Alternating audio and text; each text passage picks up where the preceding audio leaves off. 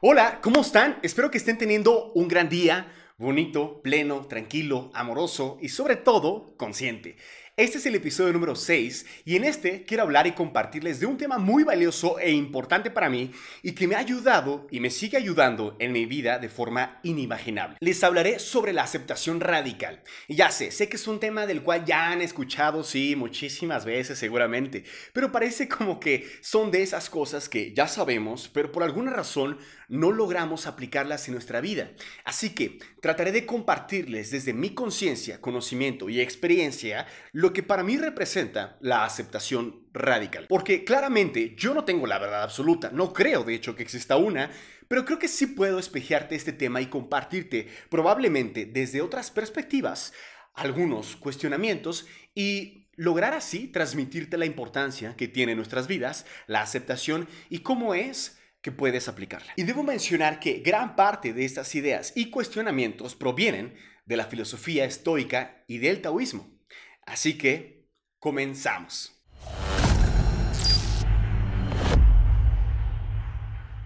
¿Qué es la aceptación? La aceptación considero que debe ser un acto muchísimo más radical y que es necesaria esa radicalidad constante para un proceso de sanación y crecimiento.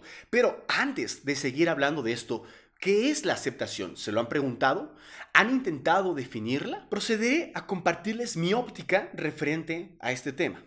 La aceptación radical se trata de aceptar la vida como es, reconocer la realidad, reconocer que lo que pasó, pasó y que lo que es, es. La aceptación se refiere a la acción de reconocer y aceptar una situación, circunstancia o realidad tal como es, sin resistencia o lucha contra ella. Implica una actitud de apertura y disposición para enfrentar lo que sea que esté sucediendo y adaptarse a ello en lugar de tratar de negarse o cambiarlo o resistirse a él. La aceptación pues puede ser difícil, claro, en algunas situaciones, especialmente cuando se trata de eventos o circunstancias dolorosas, estresantes o desafiantes. Sin embargo, puede ser una herramienta poderosa para superar la resistencia y la lucha interna, lo que de hecho puede generar más sufrimiento. La aceptación no significa resignificación o pasividad, sino más bien una actitud activa de asumir la responsabilidad por cómo se responde a una situación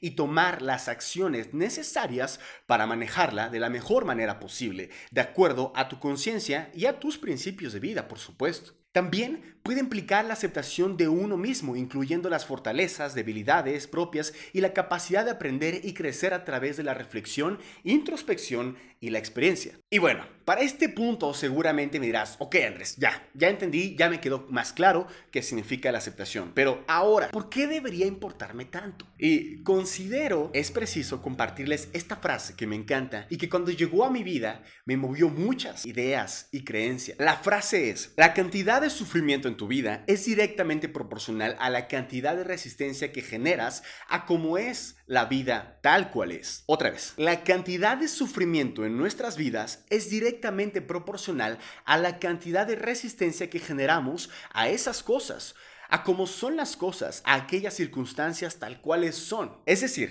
entre más te resistes, más sufrimiento. Lo que duele no es la cosa o el suceso en sí mismo, sino lo que duele es la resistencia que generas hacia esa cosa o ese suceso. Pongamos un ejemplo. Imagina que una persona importante en tu vida y que amas te traicionó, rompió un acuerdo valioso para ustedes. Puedes, ya sea o ignorar el hecho de que pasó o resistirte a ello negándolo. Pero eventualmente lo único que provocará cualquiera de esas dos opciones es mayor dolor y sufrimiento. Ahora, algo muy importante que quiero que comprendamos es que lo que está doliendo no es el acto de esta persona del rompimiento de dicho acuerdo o de esa traición, sino que lo que duele realmente es este choque de tu expectativa, de lo que tú creías que debería de haber sido y con lo que la realidad te mandó. Porque la realidad no tiene una connotación en sí misma. Lo que duele es esa fragmentación de nuestra expectativa, de lo que esperamos que sea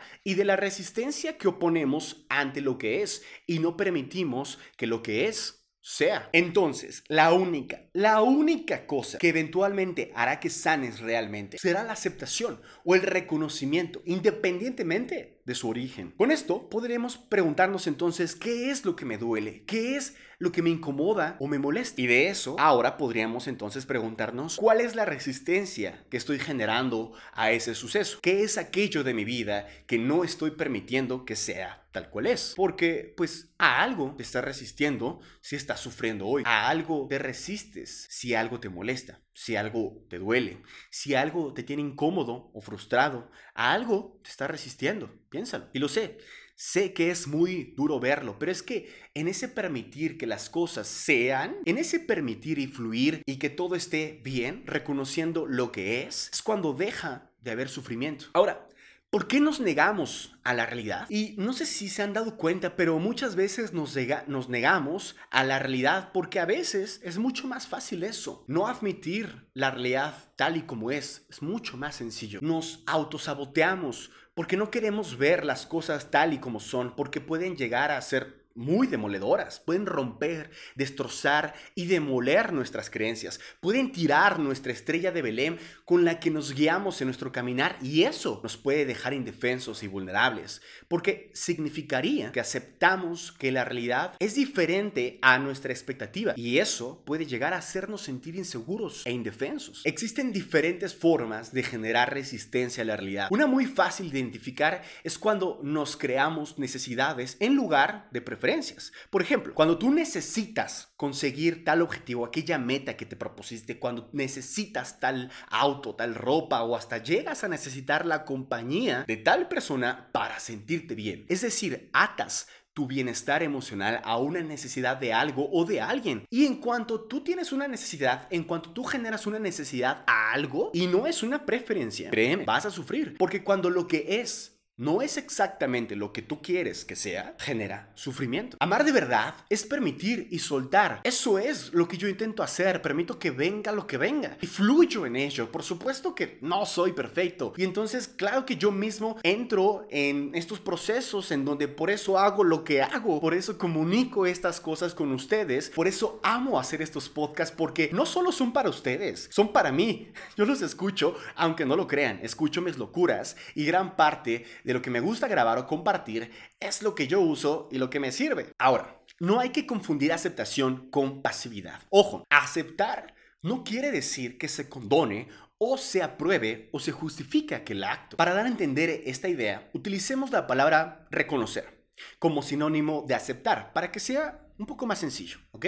Es decir, estoy en esta situación, estoy viviendo tal cosa, no la pruebo, no pienso que esté bien, no va de acuerdo a mis principios, ni mucho menos me gustaría que se mantenga en mi vida, pero es lo que es y no puedo cambiar lo que es y lo que sucedió. Eso significa que reconocemos. Es como mirar y aceptar que ahí está, que es lo que es. Porque resistirse a la realidad solo intensifica nuestra reacción. Pelearse con la realidad solo crea sufrimiento.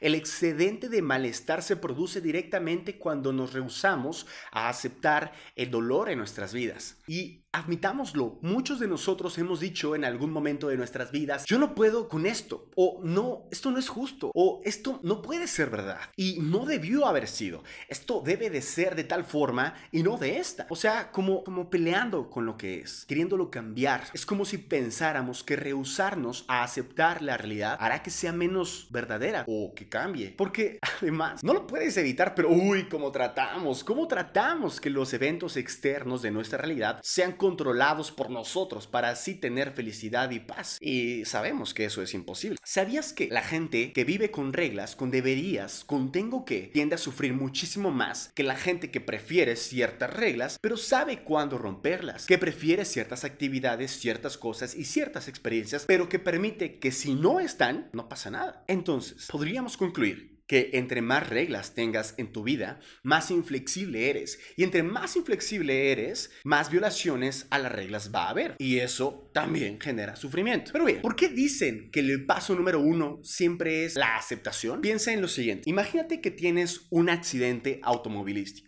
Estás tirado en el piso y te das cuenta que tienes una gran herida en tu pierna y te estás desangrando. En ese punto, sabes que tienes que hacerte un torniquete para detener la hemorragia. Pero uno no se pone un torniquete si niega la existencia de la herida, si niega la hemorragia, ¿cierto? Es decir, primero lo reconoces, admites que has sido herido y posteriormente inicias el proceso de sanación. Lo mismo sucede con heridas que nos acontecen a lo largo de la historia, heridas emocionales. Pero el problema no es la herida, el problema es que no la quieres mirar, ni mucho menos aceptar, solo la niegas. Y es así como esas heridas se perpetúan sin poder sanarse nunca. Por otro lado, muchas personas piensan que la aceptación significa pasividad, conformismo y rendirse, y por lo tanto una característica de debilidad. Pero esto es todo lo contrario, ya que la aceptación y el reconocimiento significa que una vez que aceptas y reconoces la realidad, podemos entonces determinar el mejor acto para responder ante tal acontecer. En otras palabras, podemos decir que la aceptación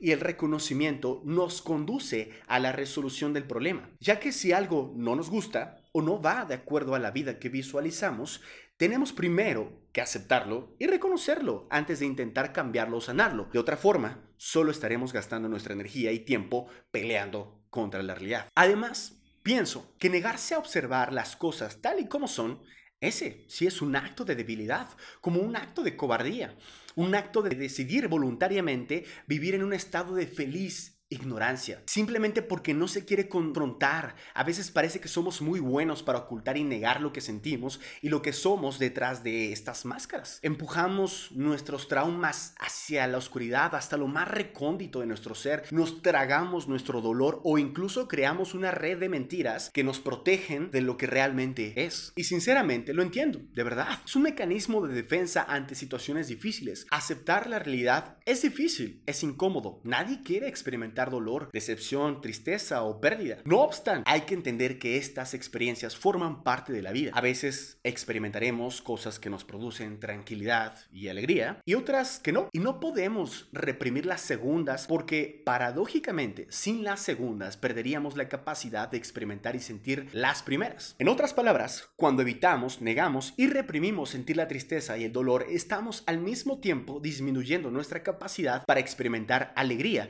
puesto que elevación de emociones eventualmente conduce a la depresión y ansiedad. Lo que se reprime no se desvanece, sino que posterga su salida, mientras te pudre por dentro. Es decir, que nos surge exhalar. Llevamos tanto guardado sin poder escupirlo. Jung dice, lo que se resiste persiste y lo que se siente se trasciende. El chiste, creo yo, es aceptar la existencia por completo de todo eso que está sucediendo. Y una vez que haces eso, entonces ya te puedes decir a ti mismo, pues qué pedo. O sea, ¿qué puedo hacer en esta situación para ir hacia adelante? Acepta lo que te está pasando a tu alrededor. Acéptalo. Acepta eso que estás pensando y sintiendo. Acéptalo, por más incómodo que sea. ¿A qué te estás resistiendo? ¿A la muerte de alguien cercano? ¿A tu cuerpo?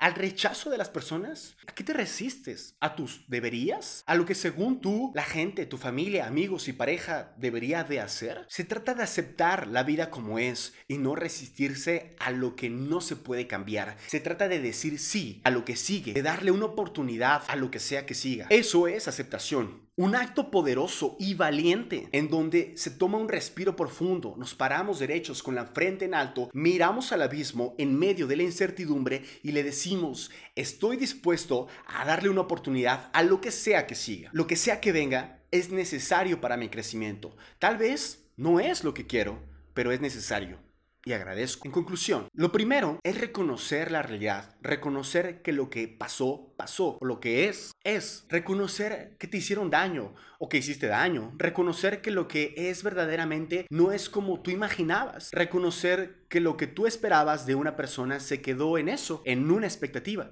reconocer que la realidad es de cierta forma. Recuerda que esto no significa que apruebes dichas cosas ni que las justifiques, solo significa que reconoces que son reales y que existen.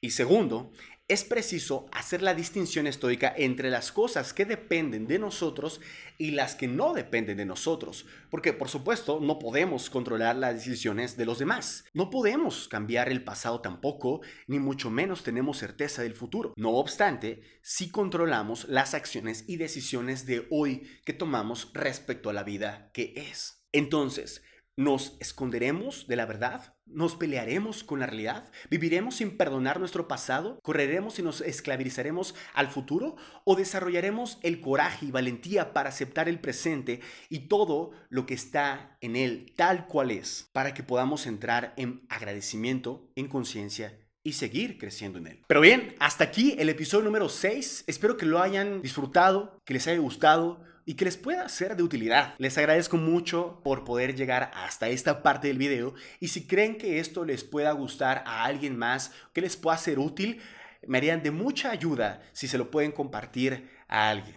Les agradezco mucho, les mando un fuerte abrazo, mucho amor, mucha luz y que sigan pasando un muy bonito día. Cuídense mucho y nos vemos en el siguiente episodio. Gracias.